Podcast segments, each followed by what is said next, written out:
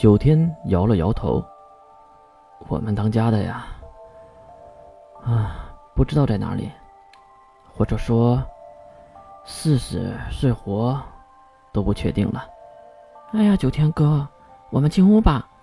大门口这里一会儿又有人路过了，还得打招呼。啊，也对。九天同意了九月的提议，四人走进酒店，当然也包括远处跑回来的九刀。在大厅的角落没聊多久，就各自回到了自己的房间里。刚刚关上了房门，哟，黑暗的房间里竟然传来了男性的声音。月当然没有大惊小怪，而是打开了房间的灯，光亮充满了整个房间。原来是坐在沙发上的金龙透和一旁站着的蓝雪玲。夜入妙龄少女的闺房，我是不是应该报警啊？变态！脱掉长袜丢到一旁，然后是假发和外套。再看金龙透对付月，那是当然游刃有余。哼哼，我给您带来两样东西，您一定会喜欢的。月没有理会金龙头，而是打开了角落里的冰箱，拿出一瓶冰水就开始喝。不过这个举动，他很快就会后悔的。啊，好爽！一口闷掉了一瓶冷饮，将瓶子丢向了金龙头的身后。金龙头没有去接的意识，竟然侧身躲了过去。我也有一个问题，大人，您先说。走到金龙头的对面坐了下来。也看向那眼前茶几上，放了一个小盒子和一个大箱子。你为什么来这里？害怕进度变慢，影响你的计划节奏？还有，是不是你告诉九天，让我来帮他的？一边说，月拿起了小盒子，并轻轻的打开，里面竟然是一个星光来月的发卡，非常小的那种。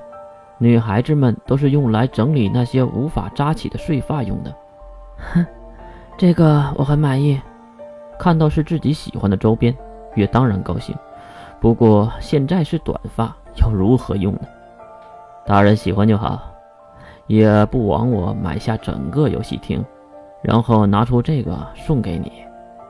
月马上斜眼瞪向了金龙头，当然没有其他的意思，他就是仇富。我的问题。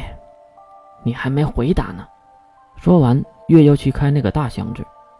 啊，我堂堂一个智者给他们情报，他们当然会受用了。况且使者大人您不可爱吗？很明显，月不想要这个答案，所以金龙头也是继续的说道：“无论如何，都要打西马一注吗？”打开箱子的月从里面掏出了一根银色的头发。没想到的是，如此大的箱子里竟然就放了一根银发。必须打，因为这是我的计划。看着手中的银发，月抬头看向眼前的金龙头。怎么了，大人？东西是郑晓带回来的吧？金龙头点点头。您不是让他拿着那些税法去找那个人吗？这个响指。就是那个人带回来的。郑晓呢？雪谷呢？我可看不住魔王和伪神呢。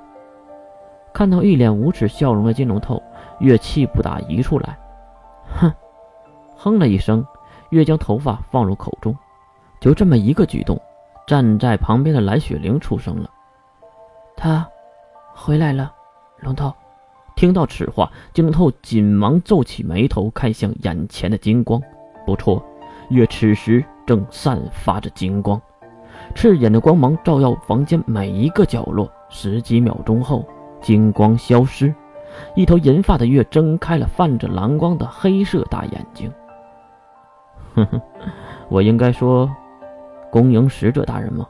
月可没有这个闲心和金龙头拌嘴，而是拿起了星光来月的发卡。正好放在了眼前的头发上，呵呵，果然还是银色的头发好看呢。金龙头看月不出声，也只能再次的夸赞。其实就算是月，也是吃这一套的。那是当然。彩月妈妈的样子最是可爱了。用手指顺了顺久别重逢的银发，金龙透很是奇怪：“你又恢复能力了？”月只是抬起眼皮看了他一眼，并没有回答。金龙透呢，聪明的嘴角往上一翘：“哦，原来是利用这个办法呀，还真是聪明。